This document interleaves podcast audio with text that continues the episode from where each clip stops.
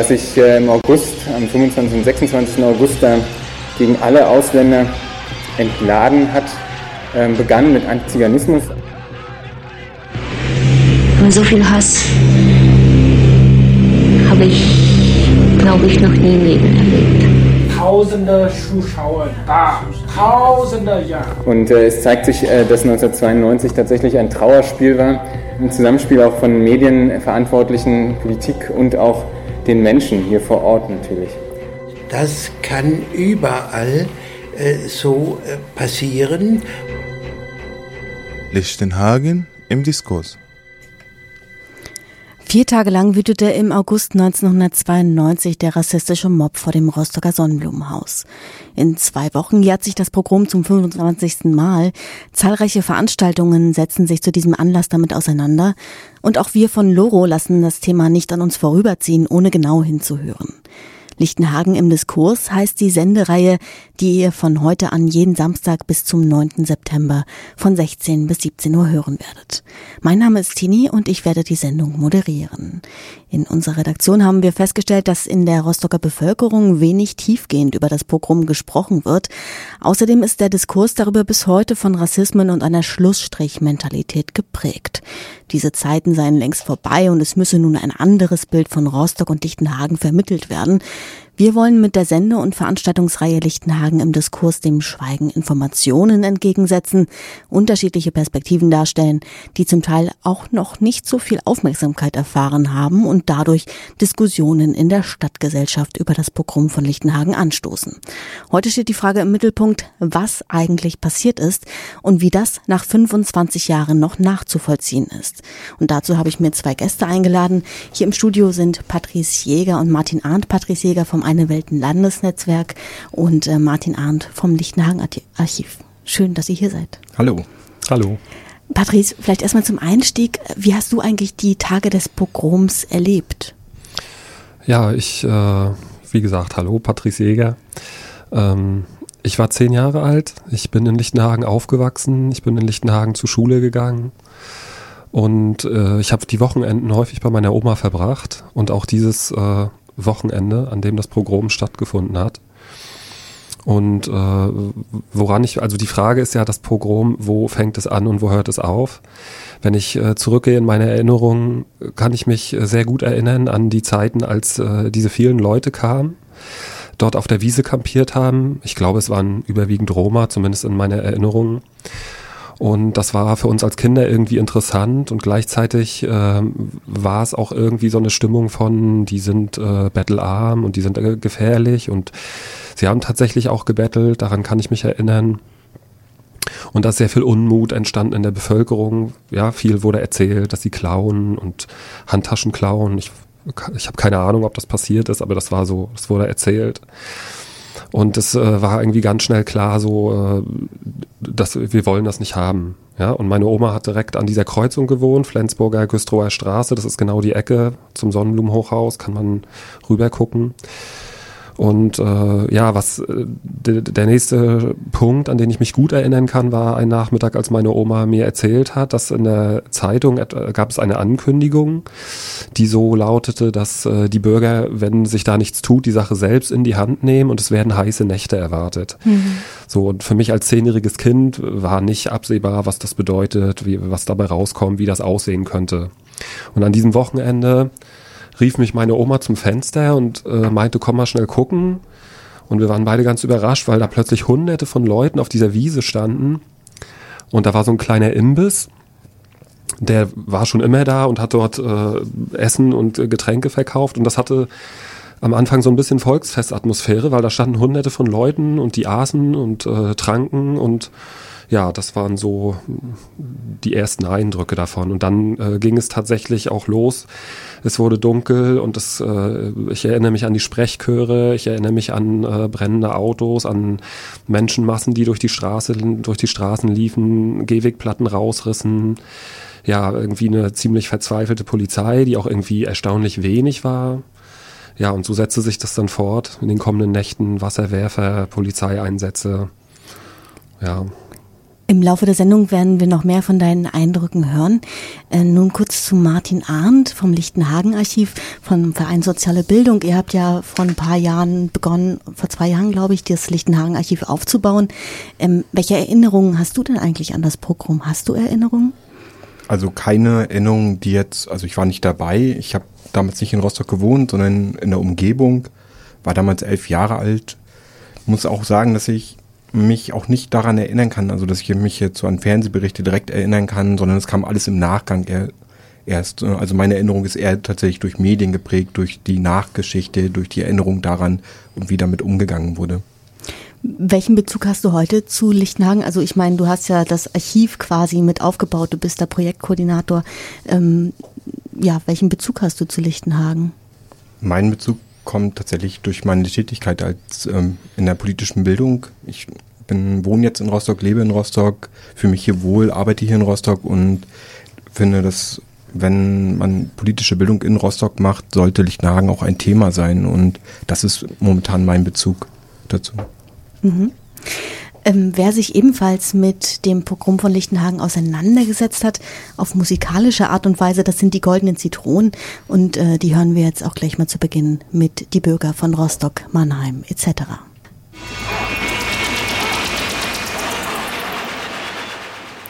Ihr hört Loro auf 90,2, das waren die Goldenen Zitronen mit die Bürger von Rostock und Mannheim etc. Ihr hört die Sendung Lichtenhagen im Diskurs ähm, und wir beschäftigen uns heute mit der Frage, was ist eigentlich passiert beim Pogrom von Lichtenhagen. Eine Möglichkeit, sich dem zu nähern, sind Zeitzeugengespräche. Patrice Jäger ist hier bei mir im Studio vom Eine Welt Landesnetzwerk. Als Zehnjähriger hat er das Wochenende bei seiner Oma verbracht, die genau gegenüber vom Sonnenblumenhaus wohnte. Patrice, das war, es war schulfrei und das Pogrom, das begann dann am 22. August.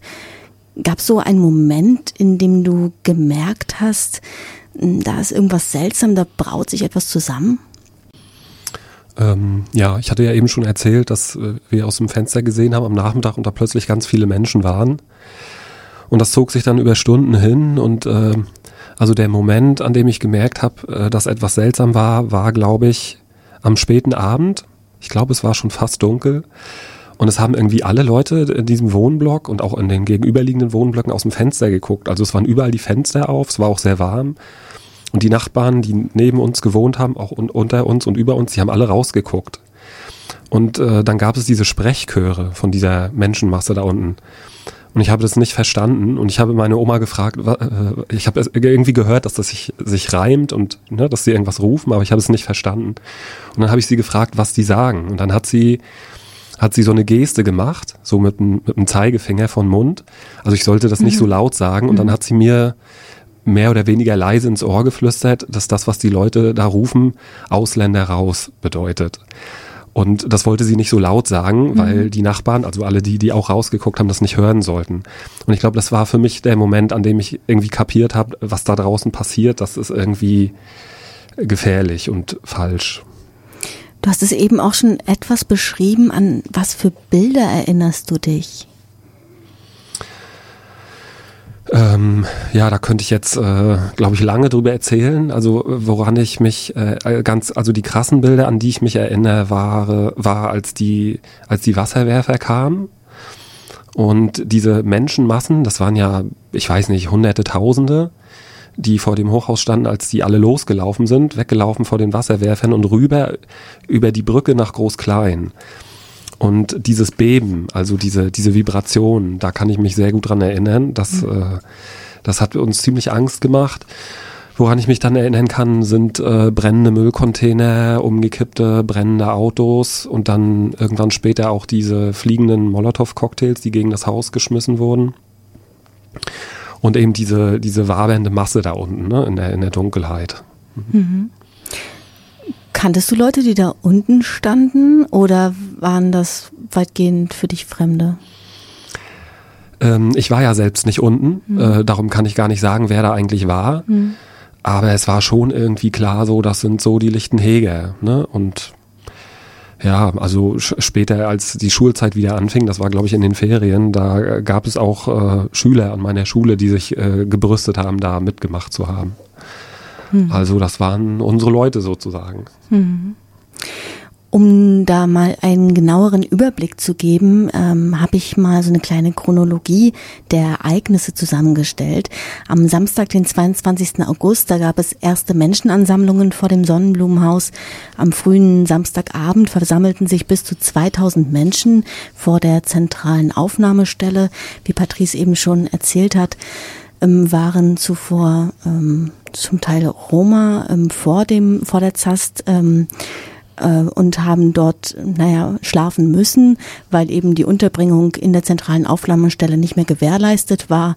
Ähm, das Ordnungsamt hatte zuvor abgelehnt, dass ähm, zusätzliche Müllcontainer und zusätzliche Toilettenhäuschen aufgestellt werden.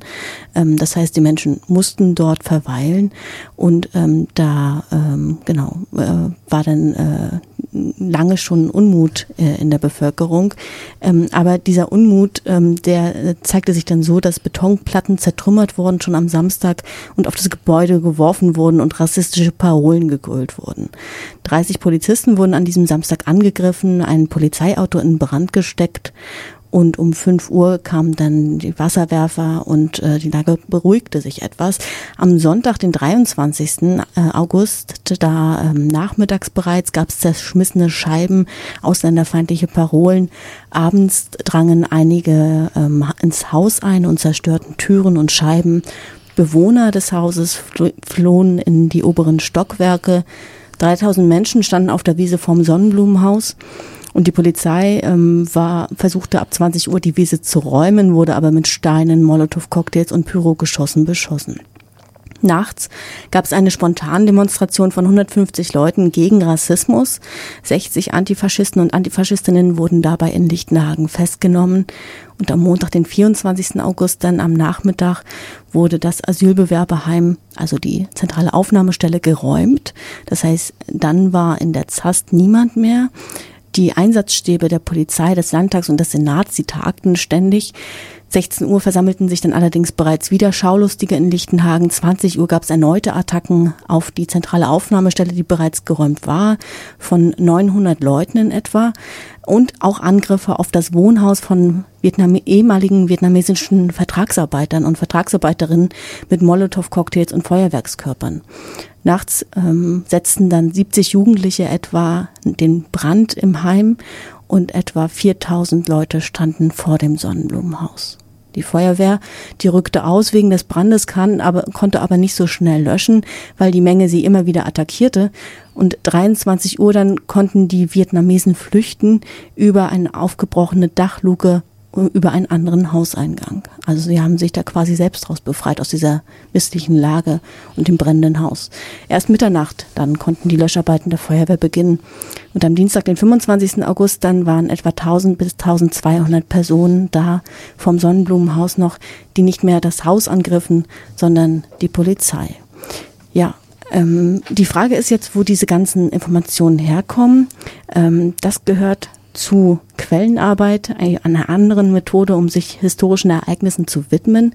Seit zwei Jahren baut äh, das Lichtenhagen-Archiv eben diese, äh, dieses Archiv auf. Viele Dokumente der Zeitgeschichte werden dort gesammelt zum Pogrom in Lichtenhagen. Martin Arndt von Soziale Bildung, wie geht ihr da genau vor? Ähm, ja, wie gehen wir vor? Wir haben uns natürlich im ersten Moment die Frage gestellt, was wollen wir eigentlich sammeln? Also man spricht ja mal so, ne, themenrelevante Dokumente, Materialien sammeln, aber wir haben uns die Frage gestellt oder stellen uns immer noch die Frage, und das ist auch so ein laufender Prozess, was ist eigentlich relevant? Also was sammeln wir? Warum sammeln wir es auch?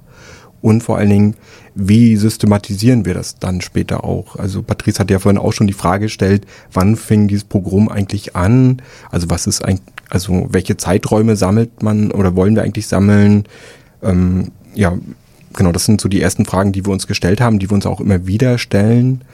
Dann ging es bei uns natürlich darum, ein Team aufzustellen. Ich mache das auf keinen Fall alleine. Also das, mhm. ähm, da gibt es ein größeres Team drumherum, die halt entsprechend ihre Ideen auch einbringen und dann auch ins, in die Archive gehen, dort suchen, die Sachen dokumentieren, systematisieren, verschlagworten. Also typische so Historikerarbeit machen. Mhm. Ähm, das macht ihr jetzt seit zwei Jahren. Was für Material ist denn da zusammengekommen? Wir konnten, Gott sei Dank, oder haben relativ am schnell am Anfang äh, von zwei Personen Privatarchive bekommen. Also es haben ja Leute schon Sachen gesammelt, weil sie vielleicht Journalisten sind oder waren oder weil sie aus einer wissenschaftlichen Perspektive sich dem Thema gewidmet haben. Und die Materialien haben wir im Prinzip als Grundstock genommen. Das sind, wir haben einen relativ guten Stand, ähm, was so Pressematerial angeht, Presseartikel, von den damaligen Zeitungen, also es sind ja die Ostsee-Zeitung gewesen, die NNN und damals noch die Mecklenburger Morgenpost, die es ja nicht mehr gibt. Dann haben wir aus, ähm, aus der linken beziehungsweise linksliberalen Ecke sehr viel oder Szene sehr viel Material bekommen, was sehr interessant ist. Genau, das ist so ein bisschen momentan der Grundstock. Mhm. Ähm, ja, wo kam das her? Also hab, du hast ja schon gesagt, Privatarchive viel, hm. ähm, das Archiv der Bewegung zum Beispiel war, glaube ich, auch mit dabei. Wie viele Leute haben eigentlich bisher an diesem ganzen Archiv, das da entsteht, mitgewirkt? Kannst du das sagen? Wir sind oder wir sind etwa zehn Leute, die da mitarbeiten und dann entsprechend genau ne, ähm, der Stadtarchiv haben wir jetzt zum Beispiel auch mhm. ähm, durchforscht, sitzen wir immer noch dran und dann aber auch ähm, diverse andere Archive, die es gibt. War da gut an Material ranzukommen oder gab es da noch irgendwelche Verschlussklauseln oder sowas? Mm, also bei diesen Archiven äh, noch nicht, aber auf Landesebene, auf Bundesebene gibt es halt diese Klauseln. Da muss man halt gucken, welche Fristen eingehalten werden müssen. Und dann generell ist dieses ganze Thema Rechte, Archivrecht, das ist auch eine große Baustelle noch und das ähm, ja, spielt eine sehr ist sehr wichtig, dass man das vorher klärt, damit man halt mit diesen Archivmaterialien auch arbeiten kann und die nicht nur irgendwie in Ordnern dann hat oder entsprechend ja für sich nutzen kann, sondern dass man auch eben in die Öffentlichkeit damit gehen kann. Hm. Du sagst es mit Material arbeiten. Wenn ich persönlich jetzt als Privatperson äh, mit dem Archiv arbeiten möchte, wie geht denn das? Also wie funktioniert das? Momentan funktioniert es so, dass man sich bei uns melden kann. Am besten also die bei uns im Büro anrufen oder eine E-Mail schicken an uns dann genau, treten wir in Kommunikation miteinander. Ne? Die Frage ist natürlich, äh, an was hast du Interesse? Gibt es irgendein Themengebiet, was dich besonders interessiert? Dann antworten wir darauf und ob wir das Material da haben, was dich interessiert oder in diese Richtung was da haben. Und dann kannst du einfach zu uns kommen. Ja, so einfach kann das gehen. Ähm, was ich immer noch sehr beeindruckend finde, um sich in die Situation hineinzuversetzen, ist ein anderes Zeitdokument, nämlich der Film The Truth Lies in Rostock. Und ähm, ja, worum es darin eigentlich geht und ähm, was der so beitragen kann, um die Ereignisse von August 1992 zu verstehen, ähm, kurz in einem kurzen Beitrag.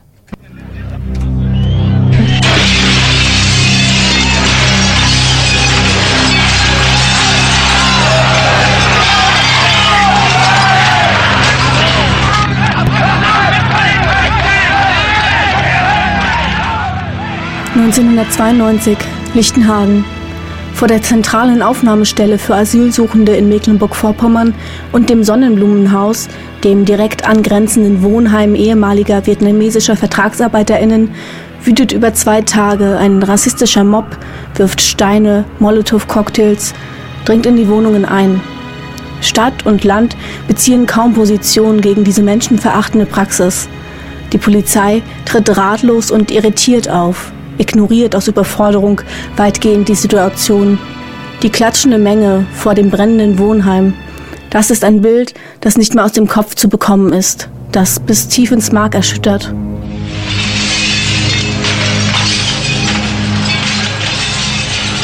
Und alle haben jeden Steinwurf begrüßt. Und so viel Hass habe ich glaube ich, noch nie im Leben erlebt. Die Selfmade-Dokumentation The Truth Lies in Rostock zeichnet den Verlauf der rassistischen Ausschreitungen und der antifaschistischen Gegenwehr nach. Die Progrome werden in ihrem gesellschaftlichen Kontext behandelt. Von latenter rassistischer Alltagskultur im Rostock der 1990er Jahre über die Vertreibung der nicht-deutschen BewohnerInnen aus ihren Wohnungen bis hin zu den populistischen politischen Folgen nämlich der Unterbringung von Flüchtlingen in isolierten Lagern und der faktischen Abschaffung des Grundrechts auf Asyl. The Truth Lies in Rostock versucht Verantwortliche zu benennen, gibt Betroffenen eine Stimme, aber fragt auch nach den Versäumnissen der politischen Verantwortlichen. Die Doku stellt die Frage, wie konnten diese offenen rassistischen Taten stattfinden? Hier auf, das dauert noch zehn Minuten. Aber es sind doch Menschen, die hier sind. Menschen,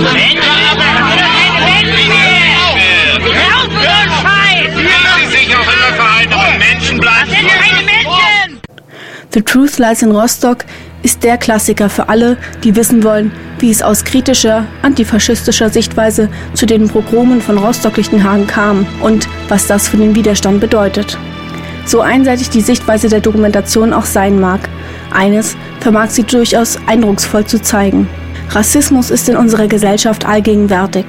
In den Lokalzeitungen, die Aufrufe zu den Ausschreitungen abdruckten, in der Politik, die daraus die populistische Entscheidung fällt, gegen die Betroffenen der Gewalt vorzugehen, statt gegen die Täterinnen, und auch in den Köpfen der Bürgerinnen und Bürger vor Ort, die die Übergriffe unterstützten. Die Einsicht, die die Dokumentation The Truth Lies in Rostock vermittelt, ist einfach, aber ebenso wichtig und folgenreich. Denn der Schoß ist fruchtbar noch, aus dem es kroch. Der Film wird übrigens am kommenden Montag von der Gruppe Notturning Beck gezeigt, im Café Median in der Niklotzstraße 6 ab 19 Uhr.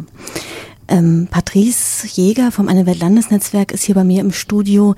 Patrice, du hast ähm, die Pogrom, das Pogrom von Rostock-Lichtenhagen damals als Zehnjähriger mitbekommen.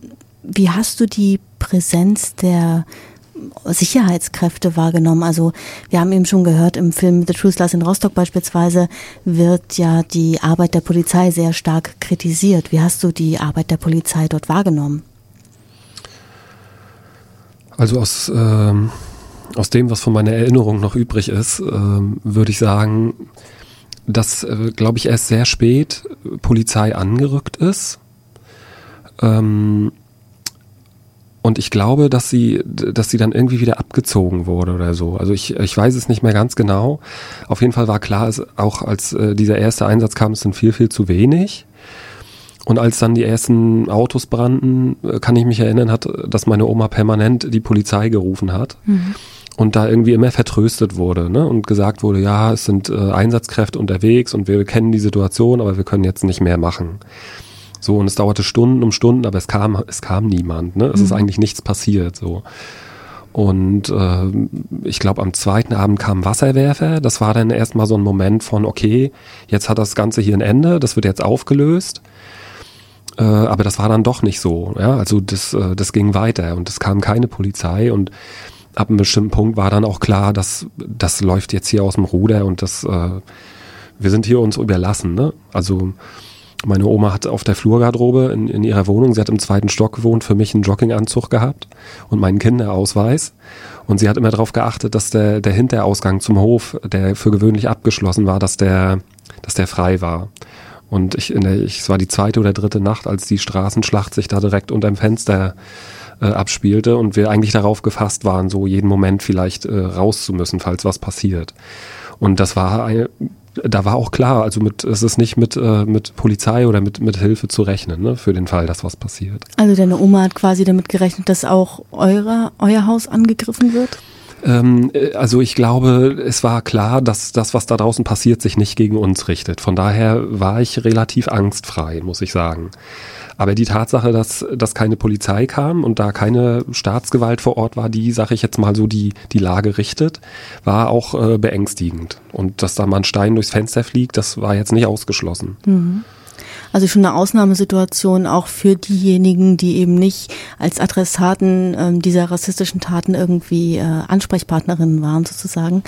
Ähm, Genau, wie du schon gesagt hast, äh, wie gesagt, am ersten Tag waren eine kleine Gruppe von 30 Polizisten hingeschickt worden zum Sonnenblumenhaus, die dann quasi in die Flucht geschlagen wurde. Ähm, und äh, daraufhin war dann eben auch das schwierig für die Polizei zu gucken, okay, wie viele Leute schicken wir da jetzt hin? Und da war, glaube ich, auch eine sehr große Unsicherheit. Ähm, Martin, du hast eben kurz, als wir das, äh, den Beitrag gehört haben, schon gesagt, das sind eben genau diese Daten, diese Dokumente, die auf Landesebene liegen, ne? die Daten, die Einsatzberichte der Polizei. Genau, die liegen auf Landesebene. Das ist ja, die Polizei ist ja Landesbehörde und die liegen aktuell noch dort, richtig. Also ist da kein Rankommen. Ähm, was für Dokumente allerdings da sind, ähm, das sind beispielsweise Protokolle der Bürgerschaft, die eben zeigen, okay, es gibt ja auch ein naja, Versagen der, Polizei, äh, der Politik. Bereits ein Jahr zuvor, da gab es schon vermehrt Beschwerden, ähm, dass die Zast in Lichtenhagen nicht haltbar sei, dass zu viele Menschen dorthin wollen. Und ähm, es wurde eine Verlegung der Zast für den 1. September nach Hinrichshagen beschlossen. Allerdings gab es dann eben Ende August das Pogrom bereits in Lichtenhagen. Ähm, vermehrt waren eben Asylsuchende vor der Zast und ähm, wie gesagt, Toiletten und Müllcontainer wurden nicht aufgestellt, weil das Ordnungsamt sich dagegen positioniert hat. Und äh, ja, die Rolle der Medien ist auch schon kurz angeklungen. Äh, in OZ und NNN, da gab es zuvor Aufrufe zu Gewalttaten gegen Geflüchtete, die abgedruckt wurden. Und ähm, das sind beides so zwei ähm, Aspekte, also das Versagen der Politik und das Versa oder das Beitragen der Medien zu der rassistischen Stimmung ähm, das ähm, es rechtfertigt, ähm, diese Ereignisse als Pogrom zu bezeichnen.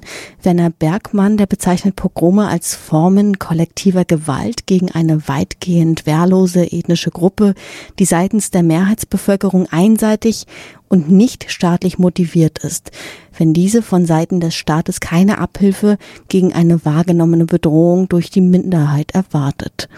Und ähm, Thomas Prenzel, der hat vor fünf Jahren einen Sammelband herausgegeben. Er ist Politikwissenschaftler hier in Rostock, hat den Band rausgegeben, 20 Jahre Rostock-Lichtenhagen und stellt darin fest, ein über einen längeren Zeitraum andauernder Angriff auf eine Menschengruppe, der von einer Bevölkerungsmenge ohne erkennbaren Widerstand gedeckt wird, die mediale Verbreitung von Ressentiments gegen die Opfer und die Untätigkeit lokaler Verantwortungsträger und der Sicherheitsbehörden haben hier vorgelegen im August 1992. Das ist ähm, wichtig, diesen Begriff Pogrom nochmal zu erklären, weil wir hier auch ständig den benutzen. Ähm, trotzdem auch in, die, in dieser Archivarbeit, du hast eben schon gesagt, es gibt eben, naja, Probleme an Dokumente heranzukommen, beispielsweise an äh, Polizeiprotokolle, aber es gibt noch andere ähm, Probleme in der Archivarbeit quasi. Ähm, gibt es sowas wie blinde Flecken? Die gibt es definitiv. Also wir haben auf jeden Fall auf der betroffenen oder die betroffene Perspektive, dort gibt es noch blinde Flecken. Wir hatten ja zum Beispiel, also ne, die vietnamesische Community, also die als Betroffene dort waren, aber auch eben die schon ähm, die Roma, beziehungsweise sind die Roma, die damals da waren. Und zum Beispiel von den Sinti und Roma, dort gibt es sehr wenige Dokumente nur, beziehungsweise es ist sehr schwer dort an ähm, Archivmaterial beziehungsweise an Zeitzeugen auch ranzukommen. Im September 92, also ein paar Wochen später, gab es halt das Rückführungsankommen mit Rumänien und damit wurden die Leute alle abgeschoben. Also waren erst Betroffene des Pogroms und wurden dann sofort abgeschoben. Und dadurch gab es natürlich auch keine Möglichkeit, eben entsprechend Zeitzeugeninterviews zu führen oder dieser betroffenen Gruppe einfach eine Stimme zu geben. Das ist zum Beispiel ein, ein blinder Fleck, der noch da ist, aber auch das ganze Agieren eigentlich der Verantwortungsträger. Ne? Wir haben also die meisten das meiste, was wir bisher wissen, ist aus Untersuchungsberichten, beziehungsweise halt dann Untersuchungskommissionen, die es ja auf lokaler Ebene gab, aber auf Landesebene auch. Aber wieso das, ich sag mal, das kleinteilige Agieren der einzelnen Verantwortungsträger war, das ist halt auch zum Beispiel noch ein blinder Fleck und ja auch sehr interessant, weil es sind ja immer halt agierende Personen, die dort Entscheidungen treffen und warum, ja, also und da die Frage, warum sie das getan haben, warum sie vielleicht ihren Entscheidungs- oder ihren Handlungsspielraum, den sie hatten, eben nicht genutzt haben, sondern eben die und die Entscheidung getroffen haben. Das sind ähm, aus, aus unserer Perspektive natürlich sehr interessante Fragen und da irgendwie Antworten zu finden oder Hinweise, das wäre schon sehr spannend. Ja, liegt noch einiges äh, an Arbeit vor für das Lichtenhagen-Archiv. Auf jeden Fall. Also auch zum Beispiel das Ganze, die Frage nach Ego-Dokumenten, also Dokumente, Fotos, Materialien, die Bürgerinnen und Bürger damals gesammelt haben.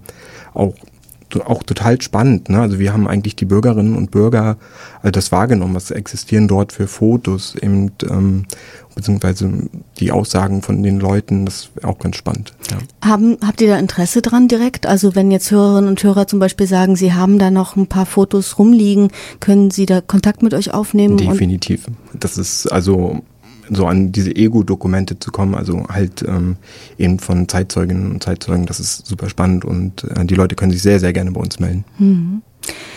Du hast eben auch kurz gesprochen über die ähm, Perspektive der Roma, dass die kaum abgebildet werden kann. Ähm, ist total interessant auch vor diesem Hintergrund, dass ja eigentlich die Motivation dazu auch einen antizyganistischen, also einen gegen Roma ähm, gerichtete äh, Hintergrund hatte. und dieser Aspekt bleibt ja dann auch in der Erinnerungskultur sehr weit außen vor. Der also ich habe das Gefühl, der rückt erst seit drei, vier Jahren eigentlich in den Fokus. Also das ist natürlich auch das, die Beschäftigung mit Antiziganismus als Form von Rassismus. Ne, das bekommt er jetzt gerade oder ja, wird gerade so ein bisschen viel diskutiert. Das, und deswegen rückt das vielleicht auch im Zusammenhang mit Lichtenhagen auch ähm, mehr in den Fokus. Ja, auch die vietnamesische Community, die ja damals direkt angegriffen wurde, die will sich inzwischen nicht mehr so unbedingt äußern. Der Verein Dien Hong hat sich dann ja 92 in Reaktion auch auf das Pogrom von Lichtenhagen gegründet und ist seitdem hier auch, ähm, wenn es um kulturelle Arbeit in der vietnamesischen Community geht und um Sprachvermittlung, ähm, sehr wichtig in der Stadt, ein wichtiger Player. Ähm, allerdings haben viele von ihnen gesagt, dass sie jetzt zum Jahrestag, zum 25. nicht mehr darüber reden wollen, weil sie eben diese ähm, Rolle nicht mehr einnehmen wollen, immer nur betroffen zu sein. Trotzdem gab es zuvor ein Pressegespräch mit einigen aus der vietnamesischen Community und da hören wir jetzt mal einen Ausschnitt. Ich glaube nicht, dass es irgendwer Sui hat, weil äh, wir müssen äh, denken, dieser Zeitpunkt nach der Wende, die ganzen mh, hm, Änderungen Warum muss die Politiker oder irgendwer haben? Es gibt welche Leute, so wie die Nazis, die Skinhead, die haben diese Zeit nur einfach ausgenutzt. Die Leute, die Vietnamesen angegriffen haben, die sind meistens nicht hier in Rostock. Die sind nicht in Rostock. Die meisten, natürlich gibt es auch welche dabei. Aber die meisten, die kommen von Hamburg, von Berlin, von überall. Zuschauen. Ja, Zuschauen, ja. Das ist auch sehr schlimm. Zuschauen, ich habe irgendwie gehört, tausende Zuschauer da.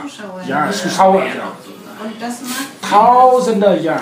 Aber die, die Skinhead, die Nazi, die kommen zusammen von überall in Deutschland. Die kommen hierher mit Bus, mit Bahn und so weiter. Und davon ein paar von Gustav vielleicht, ja, aber ich möchte ehrlich sagen, natürlich habe ich sehr viel erlebt. Schlechte Sachen erlebt sehr viel. Schlechte Erfahrungen sehr viel. Auch sehr viel gute Erfahrungen. Erfahrungen. Hier in Rostock überhaupt oder in Deutschland überhaupt. Ich möchte aber die ganzen schlechten Erfahrungen vergessen. Ich will die ganzen, was damals passiert, nicht hier drinnen lassen. Aber, und ich will gerne, und natürlich normal, ganz normal, ganz, ganz Natur, die ganzen Sachen, die guten Sachen von Deutschen, von deutschen Menschen, von deutscher Staat, von deutschem Gesetz, was Gute jetzt hier bleiben. Das muss ich. Und damit lebe ich gerne hier in Rostock und Deutschland. Und auch mein, für meine Familie, meine Kinder. Und wenn man, und ich denke, ich lebe sehr optimistisch. Denke sehr wenig an schlechte Sachen. Denke immer optimistisch, an gute die Menschen. Ich glaube immer an die Menschen, an die Gute. Gibt natürlich, ne? So, aber ich denke immer fest an die guten Menschen. So. Und damit lebe ich ja. Das war Nguyen Ninh Khoi ähm, aus der vietnamesischen Community damals 1992 in Lichtenhagen. Ähm, ja, Martin, Patrice, wollt ihr was zu diesem ähm, kurzen Ausschnitt sagen? Habt ihr da Reaktionen drauf? Da waren ja schon, Patrice, du meintest vorhin zum Beispiel, dass du durchaus ähm, ja, ehemalige Nachbarn, äh, also Leute aus Lichtenhagen erkannt hast, die dort äh, vorm Sonnenblumenhaus standen und ähm, das wurde eben konterkariert mit, naja, die meisten kamen ja doch aus, aus Hamburg und Berlin. Naja, Topoi, das ja ziemlich oft zu hören ist in der Rostocker ähm, Stadtgesellschaft, wenn über das Pogrom geredet wird. Äh, ja, das ist ein, äh, sicherlich ein Punkt, da kann man jetzt sehr lange drüber diskutieren. Ähm, der Redner, der jetzt zu hören war, berichtet aus einer betroffenen Perspektive und wenn er aus einer betroffenen Perspektive sagt, ich möchte das vergessen, dann glaube ich, ist es sein gutes Recht und das kann man ihm zugestehen und das ist seine persönliche Meinung. Ich glaube dennoch, dass, ähm, dass es, es gibt auch eine Täterperspektive und da wird's halt spannend, ne? Wer sind die Täter? Sind die Täter nur die, die äh, Brandsätze geschmissen haben oder sind die Täter auch die, die einfach passiv dabei gestanden haben, die geklatscht haben oder die wie wir aus dem Fenster geguckt haben und eben nichts anderes gemacht haben? Und ich glaube, dass, äh, dass wir uns halt diese Position nicht erlauben können. Da gibt es tatsächlich eine Verantwortung. Ähm, womit ich auch viel anfangen kann, ist dieses Argument, äh, dass die von überall kamen Wobei ich auch hier wieder äh, differenzieren würde, wer das sagt. Mhm. Ja, also da muss man echt aufpassen. Ich beobachte das bei vielen Rostockern und Rostockerinnen, dass das so ein Abwehrmechanismus ist, die dann sagen, na ja, die kamen ja von überall und eigentlich waren das ja gar keine Rostocker. Und da finde ich, muss man wirklich widersprechen, weil die Masse der Leute, die dort unten stand, das waren Rostocker. Und ich kann mich auch erinnern an die Verkehrsstaus nach Rostock rein, äh, Autos mit Hamburger Kennzeichen Karlsruhe und das ist alles richtig. Aber ich glaube, diese Verantwortung, die müssen wir einfach tragen. Mhm. Das ist eine der vielen Geschichten, ne, die es rund um das Programm gibt. Also, dass halt äh, die Nazis hauptsächlich aus also von auswärts kam, dass das gesteuert wurde. Da gibt's ja so, so viele Geschichten, äh, die da erzählt werden, die dann auch von Generation zu Generation weitergegeben werden. Also ich, wir bekommen das ja auch immer mit, wenn wir mit Schülerinnen und Schülern arbeiten. Da gibt's dann so bestimmte Geschichten, die man immer wieder hört und die sie von ihren Eltern, Großeltern bekommen haben. Und eben ja, da was gegenzusetzen zu diesen Geschichten, das ist auch eine Aufgabe, die wir bei dem Projekt sehen, also auch in unserem Archiv. Mhm. Und ähm, das ist ja auch ähm, quasi Sinn und Zweck dieser Sendungsreihe hier, ne? zu gucken, okay, äh, lass uns mal in Diskussionen kommen und die irgendwie auch fundiert miteinander austauschen. Ähm, das war jetzt eine Perspektive aus der vietnamesischen Community, die wir gerade gehört haben. Ähm, mehr Sichtweisen aus der vietnamesischen Community, die werden, werden am 26. August ähm, ein Aspekt hier in unserer Sendungsreihe Lichtenhagen im Diskurs sein, dem wir uns intensiver widmen wollen. Da hören wir nämlich dann das Hörspiel Das Sonnenblumenhaus von Dante Ninoyen und äh, Iraklis Panagiotopoulos. Betroffene berichten darin in Form eines dokumentarischen Theaters ihr Erleben. Das wird am 26. August dann ausgestrahlt auf diesem Sendeplatz. Patrice, ähm, wir haben schon ein bisschen über, naja, deine Sichtweise als Zehnjähriger damals ähm, auf das Programm geredet. Ähm, wie ist eigentlich deine Oma damals mit dir umgegangen? Hat sie dir erklärt, was da passiert? Konnte sie das überhaupt für sich selbst fassen? Äh, ich würde jetzt mal spontan sagen, nein. Das ist, äh, das ist, das ist alles passiert und es hat stattgefunden und äh, wir haben eigentlich nicht wirklich darüber geredet. Äh, meine Oma war, glaube ich, überfordert. Sie hat sich für mich verantwortlich gefühlt äh, und ich glaube dann auch an dem Montag, das ging ja noch ne, einige Tage weiter, äh, war sie froh, dass ich dann wieder zu Hause war, also bei meiner Mutter, immer noch in Lichtenhagen, aber abseits von diesem Ort ähm, weil sie äh, sich halt Sorgen gemacht hat. Ne? War sie da mit einem zehnjährigen Kind. Aber über die Ereignisse haben wir eigentlich nicht gesprochen. Diese, diese Auseinandersetzung ist für mich erst sehr, sehr spät gekommen. Also das ist wirklich über viele Jahre verschütt gewesen und ist für mich eigentlich erst als Erwachsener wieder äh, an die Tagesordnung gekommen. Was für Emotionen verbindest du denn mit Lichtenhagen? Äh, das kann ich schwer beantworten, weil ich da aufgewachsen bin. Von daher war, war es für mich äh, eigentlich immer ein ganz normaler Ort. Hm. Das ich, ist vielleicht auch so ein, so ein Problem. Äh, ich meinte eben eigentlich gerade die Tage des Pogroms. Mhm. Ähm, ist vielleicht auch ein Problem denn des Wordings, ja, ja. genau zu bezeichnen. Also wie gesagt, ich war ja zehn und ich, ähm, das, was da stattgefunden hat, da war irgendwie klar, ja, das, das ist schon irgendwie schlecht und das soll eigentlich nicht sein, aber wenn Erwachsene sagen, na ja, so kann es ja auch nicht weitergehen und wir nehmen das jetzt hier mal in die Hand, dann ist es auch wieder irgendwie richtig. Und ich habe als Kind keine großen Fragen dazu gestellt. Äh, Emotionen rückblickend äh, macht mich das natürlich traurig. Äh, es macht mich auch wütend, gerade in der Auseinandersetzung so mit der Familie und man will irgendwie mehr Informationen und die Fragen, die du mir jetzt stellst, die stelle ich natürlich heute auch meiner Familie. Warum haben wir das nicht ausgewertet? Warum haben wir da nicht drüber gesprochen? Warum war das irgendwie so normal? Wie konnte das eigentlich sein, dass wir da ganz normal am Armbrutstisch sitzen und ein ganz normales Leben führen und da draußen irgendwie äh, ein Mob tobt und Menschen bedroht werden? Und aber das sind Fragen, die ich mir heute stelle. Ne? Das ist, äh, die habe ich mir als Kind nicht gestellt. Und wie reagiert deine Familie da heute auf diese Fragen? Ähm, das ist auch ein schwieriges Thema. Es ist also hauptsächlich Verdrängung. Die haben eigentlich keinen Bock auf diese Fragen. Äh, teilweise wird mir auch abgesprochen, mich daran erinnern zu können. Dann mhm. heißt es, ach, da warst du doch noch ein Kind, ne? Hör mal auf hier, kannst dich doch gar nicht mehr daran erinnern. Und du lass das mal und ist doch alles längst vergessen. Äh, ist schwierig ranzukommen, weil also bis, es geht bis zu einem gewissen Grad, aber in dem Moment, wo man die, die heiklen Fragen stellt, wird es natürlich dann, äh, hat das auch viel Sprengstoff und wird es auch emotional. Und dann merke ich, okay, ich höre mal lieber auf. Mhm. Ja, erstaunlich, dass nach 25 Jahren das immer noch so viel Energie hat, das Thema auch, ne? Und äh, aber dann auch, wie gesagt, so wenig inhaltlich wirklich auch besprochen wird, tiefgehend. Ähm, war das eigentlich, du hast schon gesagt, als du wieder in die Schule kamst, haben Klassenkameraden drüber geredet und äh, damit quasi, mhm. äh, naja, wollten sich gut darstellen dadurch, dass sie auch da waren. Ähm, habt ihr euch sonst irgendwie mit in der Schule mit dem Thema auseinandergesetzt? Äh, auch nicht, also überhaupt nicht, mein, also zumindest in meiner Erinnerung nicht. Ich, äh, also es war früher so, dass wir immer äh, am, am ersten Montag nach den Ferien äh, hatten wir so eine sogenannte Klassenleiterstunde, wo alle erstmal erzählt haben, was sie so in den Ferien gemacht haben. Und da war das Thema von uns, also von Seiten der Schüler und Schülerinnen. Und das wurde aber von den Lehrern irgendwie abgebügelt. Ja? Also die wollten darüber nicht sprechen und da wurde überhaupt nicht weiter drauf eingegangen. Wahrscheinlich waren sie überfordert oder ich weiß es nicht, keine Ahnung, wussten sich selbst nicht zu positionieren.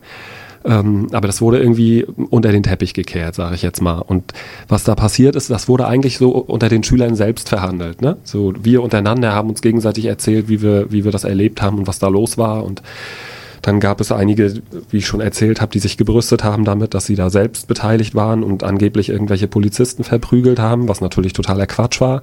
Aber ne, das war so, das haben wir unter uns ausgemacht. Und vorhin, als Martin äh, darüber redete, so was äh, sind Fotos vorhanden von Zeitzeugen und so, da habe ich mich daran erinnert, dass eine Klassenkameradin von mir, die da anscheinend dabei gewesen sein muss, im Alter von auch zehn oder elf Jahren, mhm. massig viele Fotos gemacht hat während dieses Pogroms und sich dann im Nachhinein total geärgert hat, weil diese Fotos nicht entwickelt wurden. Das heißt, sie hat die Bilder bekommen, aber die waren allesamt äh, komplett.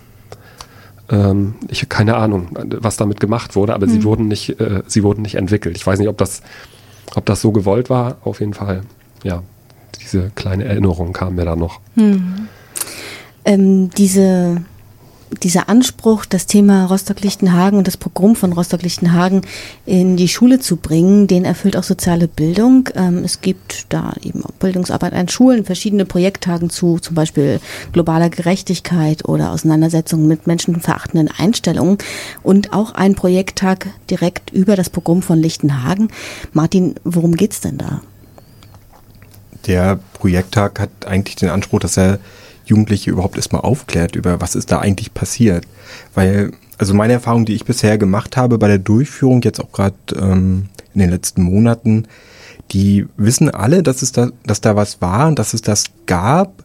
Und aber das war so fragmentarisches Wissen, also sie wissen mal da was darüber oder dann gibt's halt diese Geschichten, die da alle drumrum wabern und die man sich so erzählt, die sie vielleicht mal gehört haben.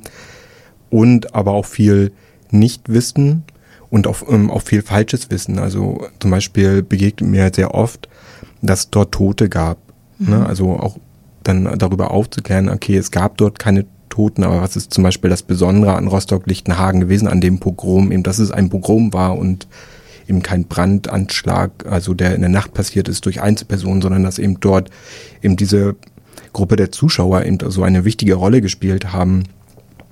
Das ist so ein bisschen der Anspruch, den wir haben und vor allen Dingen auch die Vorgeschichte zu erzählen. Also was ist eigentlich davor, die zu versuchen mit den Jugendlichen na, so eine kleine Zeitreise zu machen, sich, dass sie sich reinversetzen können. Wie war das damals eigentlich Anfang der 90er um, zu leben? Was spielte da eine Rolle? Also ne, die Wendezeit, was passierte damals in Rostock, auch in Lichtenhagen und vor allen Dingen was welche Nachwirkungen gab es auch eben äh, zu Rostock-Lichtenhagen, also der Asylkompromiss, ne, der, wo es eine direkte Linie eigentlich gibt.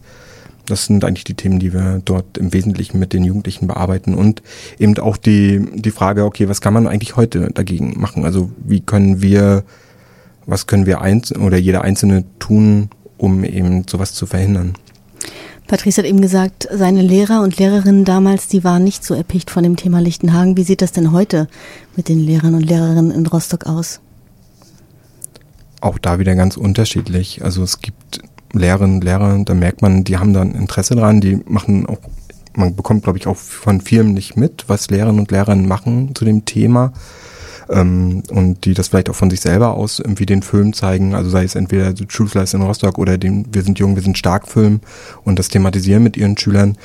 Aber ich denke mal, es gibt genauso auch ähm, ja, Lehrer, die das Thema versuchen beiseite zu schieben oder nicht darüber zu sprechen, weil sie vielleicht auch unsicher sind, weil sie selber vielleicht kein Wissen haben oder auch nicht wissen, wie sie das mit den Schülern thematisieren können.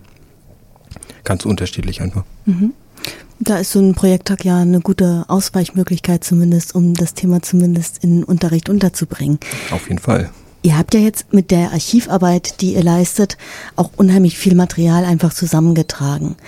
Was soll damit jetzt eigentlich passieren, damit da auch irgendein Mehrwert bei rauskommt? Na, zunächst mal ist unser Anspruch, das Archiv, ich sag mal, in gewisser Weise zu vervollständigen, also zu vervollständigen. Es wird nie so vollständig sein, dass man jetzt sagen kann, wir haben das Archiv zu dem Thema, aber dass man tatsächlich alle unterschiedlichen Perspektiven abbilden kann und halt dann mit diesem Material arbeiten kann. Das heißt, ähm, für Menschen, die eben, weiß ich, weil sie Journalisten sind, das Material zur Verfügung stellen, aus, für Wissenschaftler, für wissenschaftliche Arbeiten, aber bei uns natürlich ganz wichtig auch für die Bildungsarbeit. Wir haben zum Beispiel jetzt im, im Frühjahr mit der Theatergruppe Freigeister zusammengearbeitet, die ein Stück entwickelt haben, ähm, zu dem Thema, beziehungsweise sie haben eigentlich ein Stück entwickelt, wo die Kinder genau diese Fragen an ihre Eltern stellen. Also was habt ihr damals gemacht? Warum habt ihr nichts gemacht? Und äh, wir sind zum Beispiel mit den Jugendlichen dann, haben uns verschiedene Archivmaterialien angeschaut und haben mit ihnen das eben anhand der Archivmaterialien thematisiert. Mhm. Wird sowas wie eine Ausstellung geben? Das wäre ja auch eine Möglichkeit, es gibt ja eine Ausstellung, also die von Bundstadt mhm. Braun, ähm, die, glaube ich, vor ein paar Jahren, ich weiß jetzt nicht ganz genau, zehn oder vor fünf Jahren entwickelt wurde. Ähm, von daher, ich, ich glaube, es gibt momentan den Plan, die auch wieder zu aktualisieren. Mhm. Aber eine Ausstellung hat natürlich, also ist natürlich immer etwas sehr Interessantes und sehr gut auch für die Bildungsarbeit, weil man eben damit die längere Zeit irgendwo zeigen kann in Schulen, in Jugendeinrichtungen, in Rathäusern, weiß ich wo. Also eine Ausstellung ist ein spannendes Thema. Müssen wir mal schauen, was wir damit machen. Mhm. Und äh, naja, bleibt noch die äh, Frage, wird es ein dauerhaftes Gebäude für das Archiv geben? Das wäre ja eigentlich auch noch äh, eine schöne Möglichkeit, so ein Museum, wo meinetwegen so eine Ausstellung auch dauerhaft ähm, sichtbar wäre. Ja, wir gehen jetzt erstmal kleine Schritte. Wir werden jetzt erstmal einen Raum einrichten im Peter-Weiß-Haus, ähm, wo das Archiv zugänglich sein wird. Und was danach passiert, das ist ja auch wieder eine Diskussion, die in der Stadtgesellschaft geführt werden muss. Wie gehen wir mit dem Thema um und wie gehen wir auch mit dem Archiv um? In welcher Form wird das präsentiert? Ähm, genau. Ja, genau. Also das ähm, Lichtenhagen-Archiv aufzubauen, das ist ja noch bis Ende nächsten Jahres von der Stadt gefördert. Wird das ausreichen, um eben dieses umfassende Lichtenhagen-Archiv zu erstellen? Also momentan, also es sieht nicht so aus. Also wir haben mal überlegt, wir denken, dass es noch so vier, fünf Jahre brauchen wird, um eben diese verschiedenen Perspektiven tatsächlich äh, abzubilden und eben auch sagen zu können, wir haben hier ein Archiv, was irgendwie einen bestimmten wissenschaftlichen Anspruch hat und eben auch diese verschiedenen Perspektiven abbilden kann. Von daher würden wir uns natürlich freuen, wenn es da irgendwie weitergeht auch. Ja, da haben wir doch mal eine konkrete Forderung an die Stadt, ähm, dass da die Finanzierung noch weiter aufrechterhalten wird, um dann eben auch ein nachhaltiges Archiv zu schaffen. Ähm, wir hören noch mal ganz kurz Musik und zwar dritte Wahl mit Macht die Augen auf. Die haben damals auch auf das Programm von Lichtenhagen reagiert, kommen ja auch aus Rostock und äh, danach ist unsere Sendung schon fast vorbei und wir widmen uns noch mal kurz der Frage, wie angemessene Erinnerung eigentlich aussehen könnte.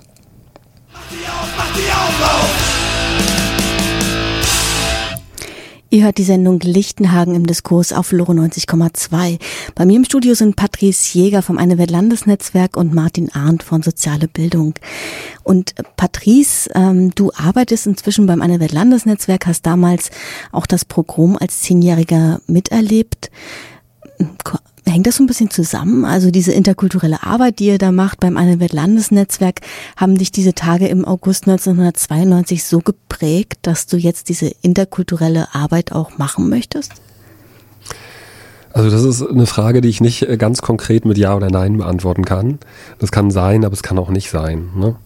Ähm, beim Landesnetzwerk bin ich ja unter anderem zuständig für die Organisation von Antirassismus-Trainings. Und ähm, das ist jetzt die Frage so, ne, ob äh, diese, äh, diese Ereignisse damals mich sozusagen dahin gespült haben, dass ich jetzt diese Arbeit mache. Ich habe eher die Vermutung, dass für mich diese Auseinandersetzung damit begonnen hat, weil ich selbst äh, Antirassismus-Trainings gemacht habe. Mhm. Auch spannend, das so herum mhm. Ähm, genau, und dann hätte ich quasi noch die abschließende Frage an euch beide. Wie könnte eigentlich eine angemessene Erinnerung aussehen? Vielleicht fängst du an, Martin. Eine angemessene Erinnerung.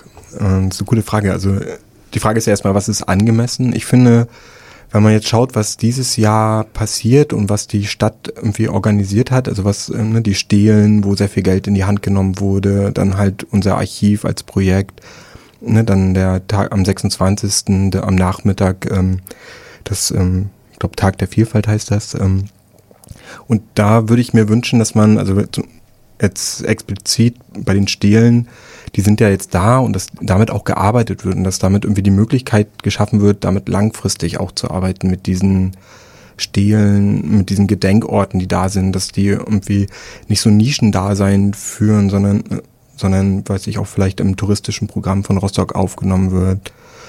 Das, glaube ich, wäre ein erster Schritt, also dass man mit den Sachen, die jetzt geschaffen worden sind, die irgendwie verstetigt und da regelmäßig auch auch an das Programm erinnert. Also ähnlich wie es vielleicht bei Mehmet Turgut momentan passiert, dass eben zum Beispiel die Stadt und die Zivilgesellschaft zusammen eben diese, diesen Gedenktag äh, organisiert, dass sowas ähnliches vielleicht auch für Lichtenhagen passiert mhm. und dass nicht nochmal eine deutsche Eiche gepflanzt wird.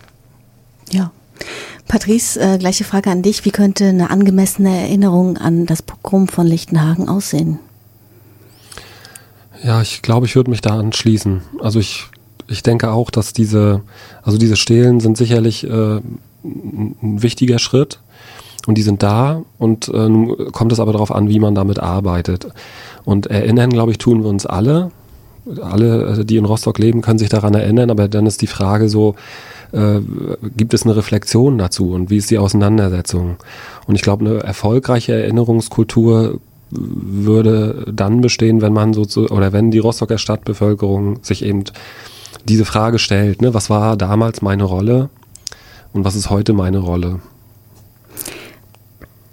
Die Auseinandersetzung von Zivilgesellschaft, die finde ich hier auch total wichtig, wenn es um angemessene Erinnerung geht. Ähm, und es gibt auch Veranstaltungen rund um das Programm von Lichtenhagen. Bis zur kommenden Woche gebe ich euch mal einen Überblick, weil am kommenden Samstag haben wir wieder eine Sendung. Ähm, die Gruppe No Turning Back, die habe ich vorhin schon kurz erwähnt. In der kommenden Woche, da ähm, startet sie eine Veranstaltungsreihe. Am Montag, da wird es den Film The Truth Lies in Rostock geben. Ähm, 19 Uhr wird er im Café Median in der Niklotzstraße 6 gezeigt.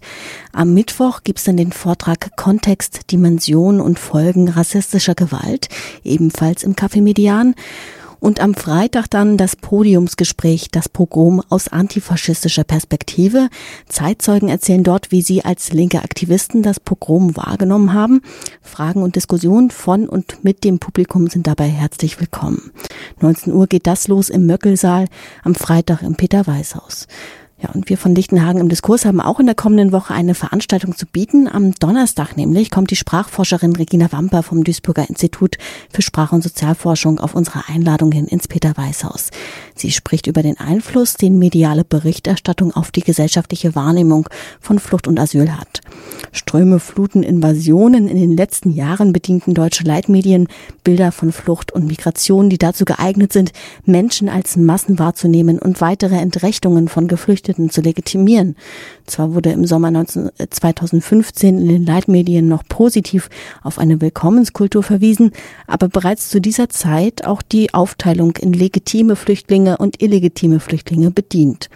Mit der voranschreitenden Krisenrhetorik ändert sich auch der Fluchtdiskurs. Die Thematisierung von Flucht und Migration 2015-16 erinnert stark an die frühen 1990er Jahre. Auch damals wurde die Debatte durch Äußerungen der mediopolitischen Klasse rassistisch aufgeheizt. Damals wie heute ist von massenhaften Asylmissbrauch die Rede. Damals wie heute wird durch eine Verschärfung der Asylgesetzgebung der Auffassung Vorschub geleistet, es seien die Geflüchteten selbst, die rassistische Ausschreitungen provozierten. Damals wie heute werden Flüchtlinge als Gefahr für die, den inneren Frieden angesehen. Und damals wie heute besteht ein Zusammenhang zwischen dem Fluchtdiskurs und rassistischen Brandanschlägen. Die Veranstaltung wird vom BDP-MV mitfinanziert und findet am Donnerstag 19 Uhr im Möckelsaal statt. Ich freue mich, wenn ihr dabei seid. Wenn ihr es nicht schafft, die Veranstaltung wird aufgezeichnet und in der kommenden Woche dann hier bei Lichtenhagen im Diskurs ausgestrahlt. Ich bedanke mich bei meinen Gästen im Studio. Danke an Patrice Jäger vom Ein-Welt-Landesnetzwerk und danke an Martin Arndt von Soziale Bildung. Schön, dass ihr hier gewesen seid. Danke auch. Danke auch den Hörerinnen und Hörern. Schön, dass ihr eingeschaltet habt. Nächste Woche gibt es eine neue Ausgabe von Lichtenhagen im Diskurs. Samstag von 16 bis 17 Uhr. Wir hören uns. Was sich äh, im August, am 25. und 26. August da gegen alle Ausländer entladen hat, ähm, begann mit Antiziganismus. Und so viel Hass